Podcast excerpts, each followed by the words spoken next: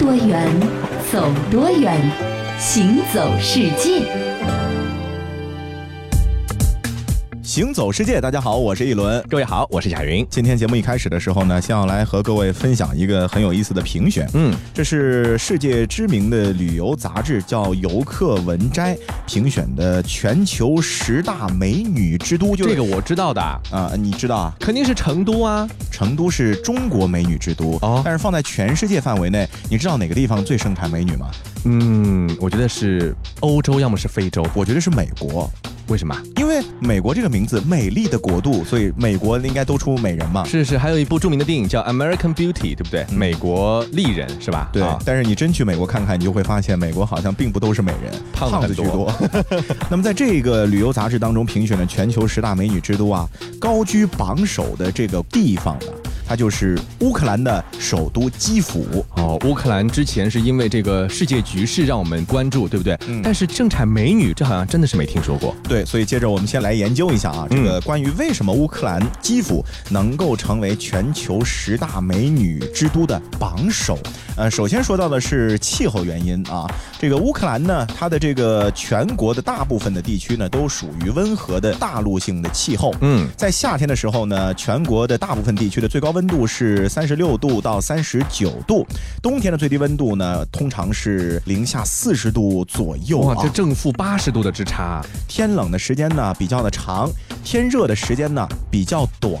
嗯，太阳直射的时候少呢，所以大多数人的这个皮肤，尤其是女孩子的皮肤啊，就很白皙了。嗯嗯，对吧？中国有一句话叫一白遮百丑。接着呢，其实人长得好不好看啊，和这个混血有很大的关系。对，比如说妈妈是中国人，爸爸是美国。国人啊，这种混血小孩长得通常就很漂亮，对吧？像洋娃娃一样。比如说代表就是我们以前有一个很有名的男明星费翔，是是，他这种长相就很吸引人嘛。对。那那么从人种上来说呢，乌克兰人呢是属于欧罗巴人种的东欧类型啊。欧罗巴人种一般皮肤呢都比较的浅，发色呢从淡黄到暗黑不等，发质很柔软，而且呢大多呈波浪的形状。嗯。脸部呢呃是向前突出的，颧骨微微。的凸显，眼球大多是褐色，部分呈现了浅灰色、蓝色或者浅蓝色。鼻子比较的窄，而且很高啊。鼻孔呢也比较小，唇形呢厚薄适中啊。呃，身材非常的高挑。那么从他们的脸部特征呢，你可以发现啊，这样的一种长相和西欧的女孩子们相比呢，更加的柔和一点，没有那么的冷峻是啊。但是呢，和我们亚洲人比呢，他们的五官更加的立体。嗯。所以说，就这种金发碧眼、高鼻梁、鹅蛋型的脸庞呢，符合大多数人的审美标准，也是导致全世界都公认乌克兰出美女，也和他们的人种有很大的关系。是。再从这个民族上来说呢，这也是混血的一个因素，对不对？这乌克兰呢是属于斯拉夫民族的，和俄罗斯、白俄罗斯一起呢组成了东斯拉夫这样的一种地域概念啊。那么在乌克兰国内呢，一共有一百一十多个民族，这很多吧？是不是？那么其中呢，乌克兰族大。大约占到人口的百分之七十二点七，是占绝大多数的。俄罗斯族占到了百分之二十一，这是两个大头啊。剩下的就很多了，像这个白俄罗斯、犹太、摩尔多瓦、波兰、匈牙利、罗马尼亚、希腊、德意志、保加利亚等等民族。哎，你看，一共有一百多个呢，对不对？那么虽然说乌克兰族仍然占有人口比例上的优势，但是呢，在整个国内啊，各个民族之间的通婚的情况非常多见。那久而久之呢，也就造就了众多的混血美女。对，另外啊，由于乌克兰在历史上曾经还被成吉思汗所统帅的蒙古帝国征服过，嗯，那所以呢，这个乌克兰人呢，还和亚洲人啊有相同的一些基因的结合，嗯啊，这也导致了乌克兰人的长相呢，同时兼顾了东方和西方两种审美的优点，嗯，所以总而言之呢，基因的交流啊，让乌克兰的女孩子们的遗传基因呢更加的复杂，长得漂亮的概率就更高，嗯，虽然说乌克兰的美女如云。啊，这个我们可以从很多的模特比赛呀，啊，或者说选美比赛当中啊，窥见一二。是，但是，呃，俗话说得好，上天赐给你的先天条件再好，如果你不注意或者说不珍惜的话呢，也是很容易就让人失望的，是吧？比如说，比如说在乌克兰呢，美女婚后变大妈的情况就很普遍啊，这就是不注重饮食、不注重养生的一个直接的后果啊。就是说，保养还是很重要的。对。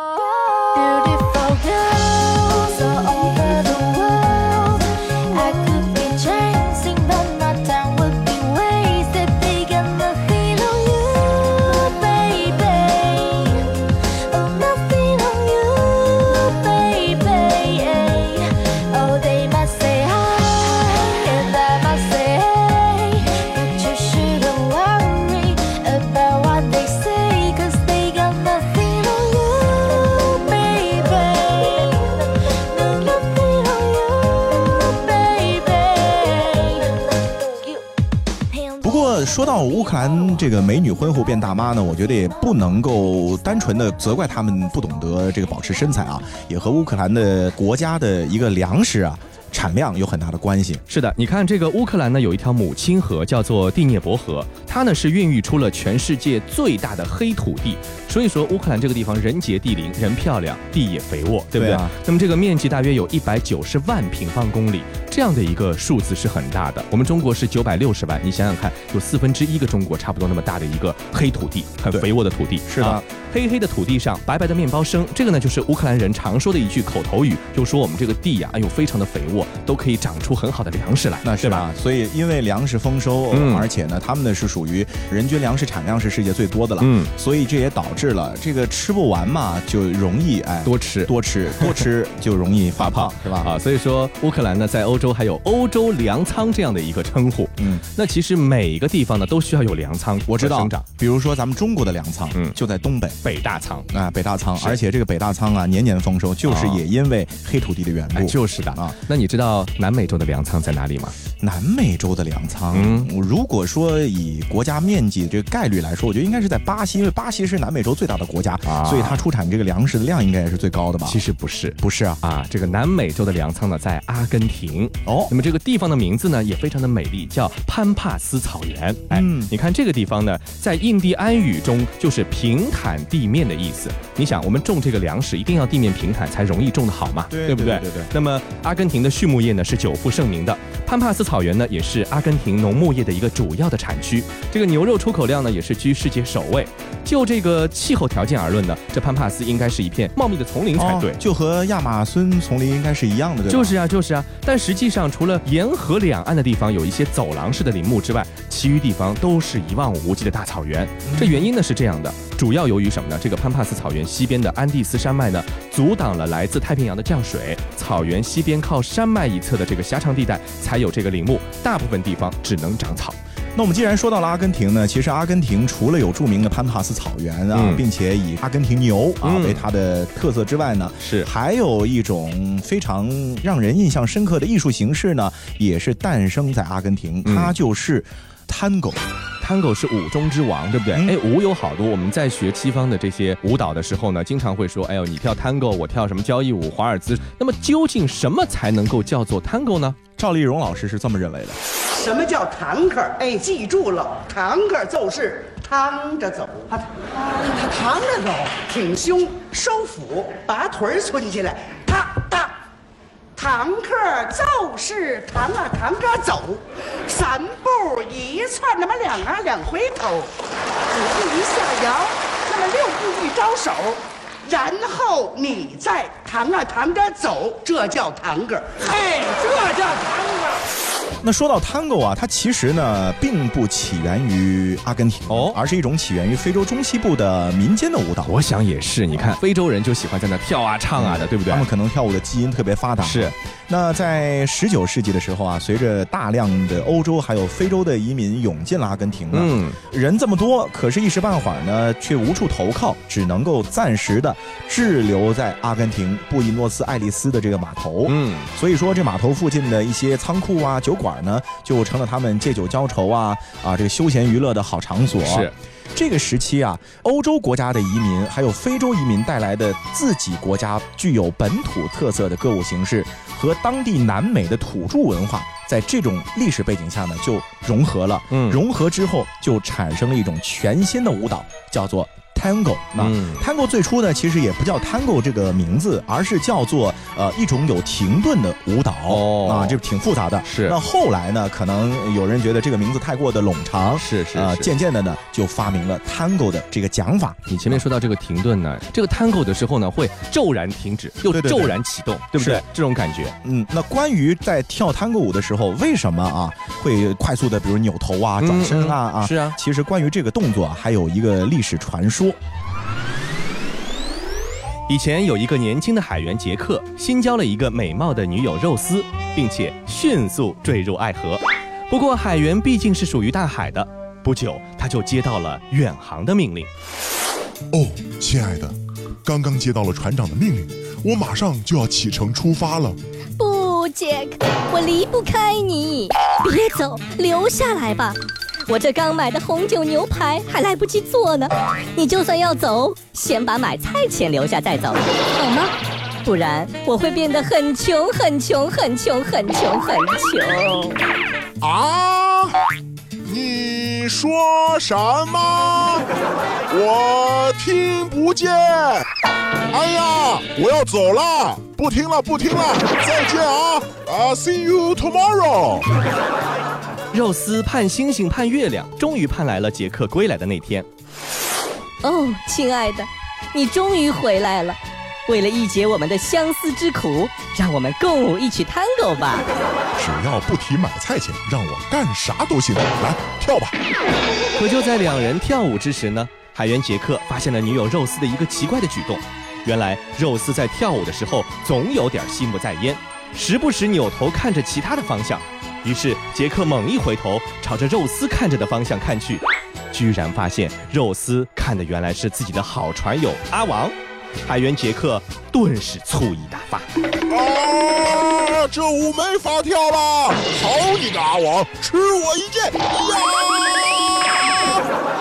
你看，从此以后呢，这个 Tango 就有了这个男舞者呢快速扭头这样的一个动作。对，这个扭头动作主要是为了提防那些潜在的竞争对手。哎，竞争对手，对，让那个其他人对于他们的舞伴没有可乘之机啊。嗯嗯。关于这个为什么要快速扭头呢？其实这是一种说法。哎，还有一种说法说，Tango 最初呢可能是这个情人之间私会啊跳的一种秘密舞蹈哦。所以说跳舞的人呢。表情一般就很严肃，为什么呢？这毕竟不是一件光彩的事儿，而表现出东张西望呢，主要是怕被其他的人看见或者发现，所以他们的两个头呢，就好像瞭望塔一样的压下去，哎，压下去，偷偷摸摸啊，所以后来这个动作就被很好的保留了下来。是。那说到这个 Tango 啊，它从南美阿根廷的布宜诺斯艾利斯又被船员们带去了欧洲啊，受到了欧洲的一些民间舞蹈的影响。最后呢，就形成了西班牙式探戈、意大利式探戈和英国皇室探戈这三种欧洲的探戈舞。嗯，那么现在啊，国际标准探戈舞的前身呢，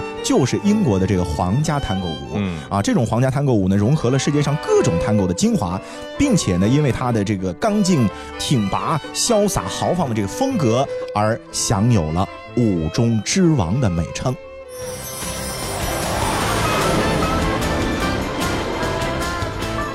多远，走多远，行走世界。欢迎继续收听《行走世界》，大家好，我是一轮，各位好，我是贾云。那我们前面聊到啊，探戈舞其实也算是一种艺术形式，对吧？对呀。哎，说到艺术形式呢，无外乎大概啊是这么几种种类，嗯啊，比如说音乐，嗯啊，比如说舞蹈，对。那还有非常重要的就是绘画，绘画，对吧？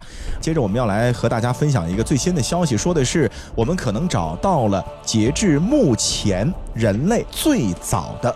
绘画作品，嗯啊，早到什么程度啊？这是在印度尼西亚的一个叫苏拉威西岛上的一个洞穴里面，科学家们发现了距今至少有三万九千九百年历史的洞穴壁画。嗯，那么据考古学家们的推测啊，这可能是世界上最古老的绘画艺术品了。嗯啊，壁画当中啊，这个是有人手的一个印模啊，还有什么猪啊、鹿啊等等这种动物的画像。是那。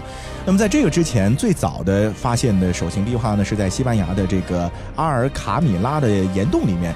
距今的历史呢，大约是三万七千三百年啊，所以这个印尼的壁画呢，就领先了西班牙的这个壁画一点时间。对。啊，但是呢，西班牙的壁画呢，它发现的时间比较早，在一八八零年的时候，西班牙的阿尔塔米拉洞内发现的壁画呢，就刺激了当时的专家。哦，因为它时间实在太早了，是吧？那么也就开启了人类对洞穴壁画的研究。在随后的一个世纪中呢，欧洲就出现了数百个。同类的这个遗址，那么于是呢，有一种观点开始出现，说啊，最早的岩画艺术呢，就是出现在史前欧洲。但是呢，新发现的这个洞穴壁画呢，就推翻了这样的想法，就表明说什么呢？这类艺术品早期呢，在现代人中可能很普遍，并不是说你欧洲人的独创发明，咱们亚洲人也有，说不定美洲人和这个非洲人都有这样的壁画。对，所以最后啊，这个研究的作者们就推测了，说这个洞穴壁画呢，其实应该可能啊，是伴随着早期现代人从非洲发散到世界各地的。嗯，那所以这种艺术表现形式呢，也可能会在不同的族群当中，以及一个相似的时间独立。产生，就是在比如说啊、某一年当中，这欧洲也有，亚洲也有啊，非洲也有，都有，对吧？对啊，而且画人手印啊，其实是一种很普遍的人类共同的行为，嗯就是我们现在的很多小孩子从小也喜欢按手印或者画手印，是是能够看出来啊。对，那说到了印度尼西亚呢，那除了目前发现了一个史前的人类的这个壁画之外呢，嗯，其实印尼还有一样东西非常的有名，不过这个有名呢，可能就是在一个比较局部的范围之内，大家知道，到底什么东西？就是沉香，你知道吗？沉香我知道啊，这很多人的装饰品不就是沉香做的吗？啊，我还以为你会说《宝莲灯》里面那个沉香呢。那你知道什么是沉香吗？沉香就是一种香的木头，不是木头。是什么？其实沉香严格来说，它应该是树脂和木质相结合的一种凝聚物。树枝和木头放在一起了以后接起来了，叫沉香。对，哦这还得先来解释一下，就是是为什么会产生沉香啊？嗯嗯首先，沉香呢是产自于沉香树上。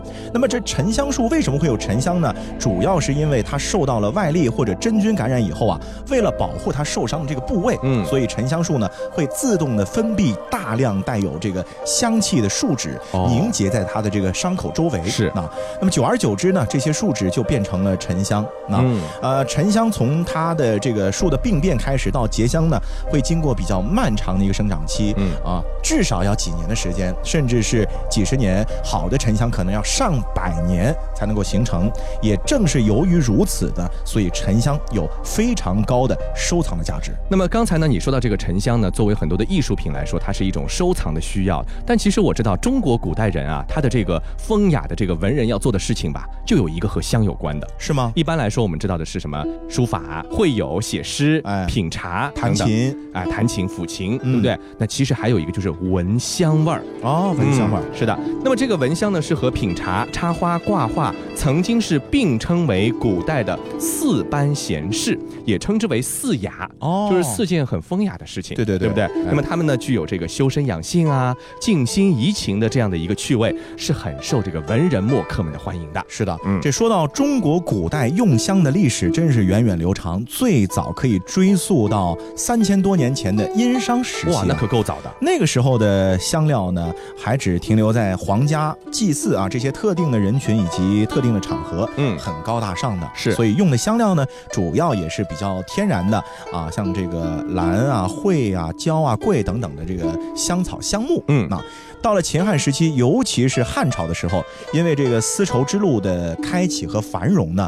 异域的香料呢，也就随之进入了中国。嗯同时因为佛教文化的传入，还有我们本土的道教文化的兴起呢，是啊，强化了香的它的一个祭祀的作用。嗯，于是啊，这旧时王谢堂前燕，飞入寻常百姓家。闻香这种雅事呢，也渐渐的开始从至高无上的皇室走进了士大夫，走进了达官显贵的家庭，渐渐的呢，又在文人雅士中开始流行了起来。嗯，呃，到了唐宋两朝的时候呢，是中国香文化的一个鼎盛期啊，大家都开始闻香了。海上丝路呢，将东南亚还有南亚的这些优质香料呢，是源源不断的带往我们中原大地。加上唐宋两朝的经济文化呢，也是空前繁荣。这个以前啊，宫廷用香，后来呢，民间也开始用香了。对你看这个北宋张择端在《清明上河图》中呢，就画到了一家香铺，它和这个十四、九方、米行一样，成了一种市井寻常买卖，老百姓日常生活中也要用这个东西的。嗯，那么由此呢，衍生出了一种职业，就是专门什么呢？走街串巷卖香料的啊。那么也可以按照主人的要求，给你搭配各种香粉，或制作一些线香，一根一根的、嗯啊那种东西。那么这个职业呢，叫什么呢？名字也很好听啊香人。哎呦，这适合我，掩盖我身上其他的味道，是吧？啊，那当然，说到中国古代人为什么那么喜欢用香啊，嗯除了它的一个品味的提高之外啊，除了这个味道好闻之外呢，是其实香的药用价值也是一个很重要的原因。药用啊，呃，传统的中医啊讲究这个经络嘛，嗯那人体的口啊、鼻啊，被中医认为呢是阳明经的入口，嗯那么闻香呢就可以起到治疗养生的功效。对的，那比如这沉香的作用在中医里面是什么呢？就是安神助眠啊。艾香可以干嘛呢？可以这个祛湿散寒啊，等等等等，反正各种香它的这个药用价值也是完全不同的。是，嗯这个除此之外呢，古人用香还有各种用途。你比如说现在啊，咱们洗完了衣服以后香喷喷的，嗯为什么？因为这个洗衣机里面有香味儿，对不对？对对对有些人呢还专门要喷一些香水儿，对不对？哎那么古代人呢就用焚香把这个衣服熏得香香的、哦啊，用这个方式用上了以后，你看穿在身上到处显摆，哎，香吧，对吧？是的哎，是这种感觉，让他们呢待过的屋子里面，只要走过这个地方也是充满香气的。嗯，另外呢，焚香还有计时的功能。当时没有钟表，你看焚香一炷香烧完了以后多少时间，那大致就可以猜出，哎，一炷香的这个时间，我们就有一个大概的概念了，哦，对对？所以焚香也也能够用作是当时的这个计时器、手手表表，对吧？其实啊，咱们中国古代的这个香道历史、香道文化呢，呃，是非常的有意思的。嗯，还有很多咱们中国历史上的名人呢，也都是铁杆儿的这个香香迷特别爱香。嗯是啊比如说这个汉武帝哦，啊。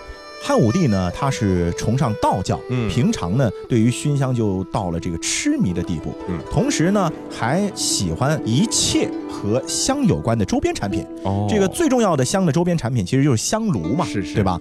啊，据说香炉的鼻祖博山炉啊，就是这个汉武帝发明的。嗯啊，他叫工匠啊，仿造传说中海上仙山的样子造了这个香炉。嗯当在这个香炉内部焚香的时候啊，这个袅袅的香烟呢，会从层层镂空的山形中啊，渐次的散开，在周围这个悠悠的缭绕，整个场景呢，就好像是云雾飘渺的海上仙山一样。你这么一描述，我就能够想象出那种场景，嗯一定是非常美的。对，就给人嗯感觉到了仙境了。对的啊，而且这汉武帝呢，不但是自己喜欢玩香炉，嗯还会把香炉啊作为一种贵重的礼物送给亲朋好友。比如说他姐姐平阳公主嫁给卫青的时候，汉武帝赠的这个贺礼呢，就是一款鎏金银制的博山炉。嗯，到了北宋时期，权相蔡京呢对香的爱好呢有点土豪气了哦啊。怎么来土豪？他每次焚香的时候呢，先要命令丫鬟，哎，你把这个门窗都给我关上，对不对？香气不能出去，嗯对不对？然后呢，用数十尊香炉在室内焚熏数十两香料，哎呦，哦这都是大价钱啊，对不对？对他说啊，香要这样烧才有气势啊。然后呢，于是乎这个蔡京的家里呢，总是香气四溢的。哎呀，来访的宾客啊，啊来一次啊，这身上的这香啊，数日不退。对，不过蔡京的这种闻香的方法，对于我们现代科学角度来看的话，非常不健康。中毒，这个室内 PM 二点五浓度极高，是啊是是这个他家里可能是最早的雾霾产生地。呃，不过总而言之啊，权贵们呢是玩香有各种各样的方法，嗯，那有些呢很俗套，有些呢还比较的雅。高雅。在文人眼中的这个香道呢，它就回归到了悠远清静的本质当中了。在文人们用香的时候呢，艺术的气息也渐渐被渗入了其中。是啊，写过咏香诗词的文艺青年啊，可以说是一抓一大把。嗯著名的，比如说有李白、白居易、王维、苏轼、李清照等等。都是大家啊。啊，南宋的大学者朱熹啊，还曾经写过一篇这个香界，专门就是用来赞叹啊香的伟大的。嗯嗯在现代的中国人的生活当中，嗯在杭州就有很多很多以品香为目的的专门的艺术工坊、哦啊。现在还有很多的人在很优雅的环境中呢，点一炉香，或者说一根线香，闻它的这个非常非常好的这个气息，达到修身养性这样的一个目的。对，不过现在的这个香啊，非常的昂贵啊，尤其是我们前面说沉香呢，现在基本上动辄就是几千块、几万块钱，而且说是这个很难，因为它很难形成嘛，所以说是用多少就少多少。对，因为它完全野生嘛，人工很难栽培出来、啊。是，所以现在如果有朋友邀请你去闻香的话，赶紧去。真是比喝拉菲还高档。是啊。呃，这个一定要闻的是沉香，不要说闻的是蚊香，那就不好了，是吧？好了，今天的节目到这里就和各位说再见了，我是一轮，我是贾云，感谢您的收听，我们下期再见。拜拜。清晨问候的目光，午后慵懒的想象，年轻守护的脸庞香飘飘，装点夺目的衣裳，为了片刻会发出不平常，独自栖息